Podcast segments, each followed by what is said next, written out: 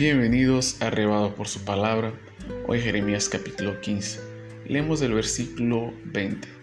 Y te pondré en este pueblo por muro fortificado de bronce, y pelearán contra ti, pero no te vencerán, porque yo estoy contigo para guardarte y para defenderte, dice Jehová. Fidelidad a los fieles. En el capítulo de hoy destacamos esta hermosa promesa de Jehová hacia Jeremías no te vencerán.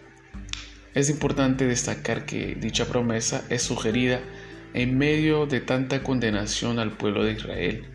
Sin embargo, a Jeremías Dios destina una suerte diferente a de toda la nación. Amados, Dios no nos va a juzgar nunca por las acciones de otro. Él será fiel a los que le sean fiel. Además de la fidelidad garantizada a Jeremías, Jehová asegura también que la fuerza que los israelitas levantaron en contra del profeta no era para ser temida, ya que con Jehová a su lado todos pasarían como nada. Jeremías sería este muro fuerte de bronce.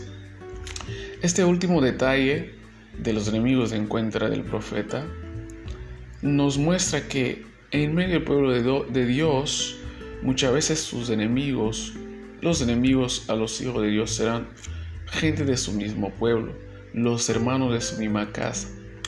Cuando esto sucede, generalmente la tendencia humana es ceder a la presión de la gente cercana. Así, no queremos ser rechazados nunca por aquellos que están a nuestra vuelta, que están cercanos a nosotros. Y es aquí el gran detalle. Primero, busque la, la aprobación de Dios ante cualquier otra cosa. Busque la aprobación de Dios ante cualquier otra cosa. Ser aprobado por la gente y rechazado por Dios es como decir, mi mejor amigo aprobó mi examen, pero mi maestro me ha reprobado. Leamos lo siguiente el versículo 19. Por tanto, así dijo Jehová, si te convirtieres, yo te restauraré, y delante de mí estarás. Y si te entresacaras lo precioso de lo vil, serás como mi boca conviértanse ellos a ti y tú no te conviertas a ellos. Conviértanse ellos a ti y tú no te conviertas a ellos. Fidelidad, autenticidad, ser diferente ante los indiferentes al consejo divino, eso es lo que Dios pide. Los que se alejan del consejo engañoso para acercarse al consejo divino